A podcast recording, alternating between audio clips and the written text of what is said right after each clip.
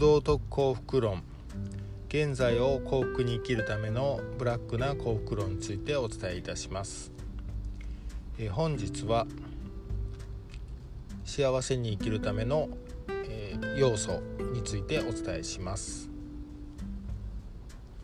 えー、幸せとは何かという話をする時に人によってそれぞれだよというのが、え現在で何か幸福について話をする時はそのような話になりがちです。えー、しかし ポジティブ心理学の研究では、えー、幸せには5つの構成要素要素があるということが分かっています。でこの要素を考えながら、えー、自身の生活を振り返ってみると、え幸福度が確実に高くなると思います。でその5つの要素とは、えー、5つの頭文字を取ってパーマ PERMA と呼ばれています。でパーマというのは まずは P なんですが、えー、ポジティブですね、えー、前向きな気持ちで日々生活すること。で E がエンゲージメント。これは何かを達成することになります。で R がリレーションシップ、えー、人間関係ですね。充実した人間関係を持っていること。次が M これがミーニングといって、えー、意味ですね。何か意味がある活動に参加すること、えー、自分にとって意味を感じることですね。で最後が A ですね。あの achievement になります。達成するっていうことですね、え、何かを目標を掲げてそれを達成するために、え頑張るっていうことが幸福を満たすために大切。PERMA ですね。この5つを満たすために満たすことをすると幸福度が上がると。幸せを達成できると言われています。でポジティブな感情っていうのはまあ分かりやすいんですが、えー、前向きな気持ちですね。で前向きな気持ちって何なの？っていうと楽観的に生きるとか、えー何でしょう。自分の目の前のタスクをこう前に前にどんどん処理していこうとするような気持ちですね。逆にネガティブな気持ちっていうとすごい分かりやすくて、えー、後ろ向きな気持ちでうーんそうですね。暗い気持ち、えー、悲観的とか、えー、悲しい寂しい苦しいとかですね。そういった気持ちになると人間ってこう目の前のタスクを処理しようっていう気にならないんですが前向きで楽観的まあなんとかなるだろうとか、えー、前向きな気持ちでいるとタスクをどんどん処理していこうとする気持ちが芽生えてきます。でエンゲージメントっていうのが、えー、パーマの E ですね。エンゲージメントっていうのがあの何、ー、て言うんでしょう。フロー状態。えー、何かに没頭しているような状態ですねこういう状態を日常生活に作れると幸福度が上がりやすいでこれは例えば趣味とか何でもいいんですが自分が好きなことに没頭して時間を忘れるような経験が、えー、作れるといいですね。で今の時代ってこれがすごい難しくてマルチタスク例えば何かに没頭しててもスマホのスマホが鳴ったりとか通知が来たりとかしてなかなか没頭する環境が作りにくいんですね。なのでこれは特に意識して、えー、自分の生活の中に取り入れていく必要があると思います。で次 R リレーションシップですがこれは人間関係豊かな人間関係というところでえー、私の感想では、えー、職場だけで以前はねあの会社が家族みたいな男性にとって役割があったと思うんです。上司が、えー、父親というような感じで怒ってもらったりとかする、え怒られることに対して父親に怒られたように感じたりとか会社って昔そういうコミュニティとしての機能も日本にとってはあったんですが今はそういうのがなくなってきつつありますので、えー、会社の同僚とかだけでなく家庭や、えー、本当に価値観が合う友人と仲良くなるっていうことが大事かなと思います。でサードプレイスっていう言葉があるんですが、えー、これが第3の場所っていう意味で、えー、職場でも家庭でもない場所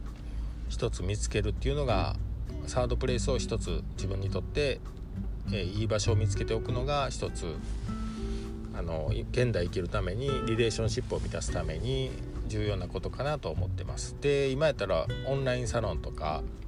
もたくさんありますのでその中で、えー、価値観が合う人と交流して実際に会ってみたりとかすると、まあ、リレーションシップっていうのが満たされやすいのかなと思いますね。で次が M のミーニング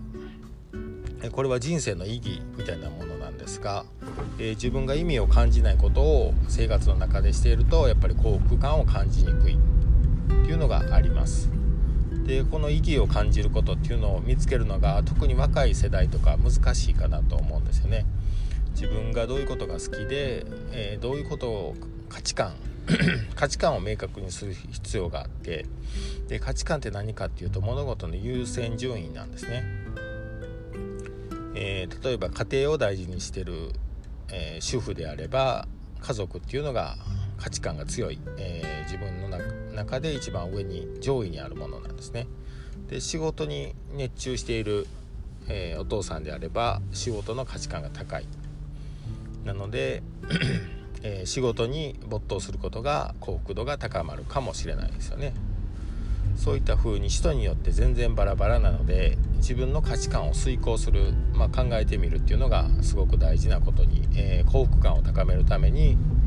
大事なことになります。それをちゃんとできれば、まあ、ミーニング人生の意義を見つけて、えー、幸福度を高めることができると。でこれはすごい簡単なことではないと思うんですが、えー、今までの過去を振り返って価値観を自分の価値観を確認する時におすすめしているのが今までの人生の自分の人生の過去を振り返ってどういうことに時間を割いてきたとかいうことを点検してみるのがおすすめです。で最後に A なんですが achievement 達成ですね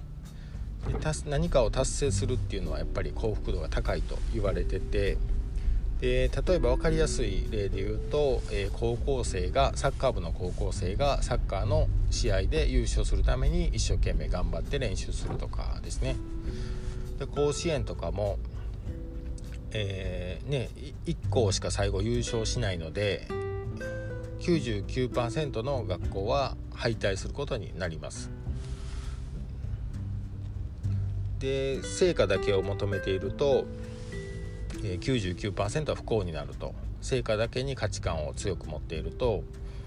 甲子園においては99%の学校が参加者が不幸になるイベントなんですね。しかしその過程に価値を感じているいうところがあってでそのために一生懸命練習するっていうところで achievement 達成に向けての努力がされて、えー、幸せを感じる幸福感を感じることができるだから甲子園ってすごくあの意義があって、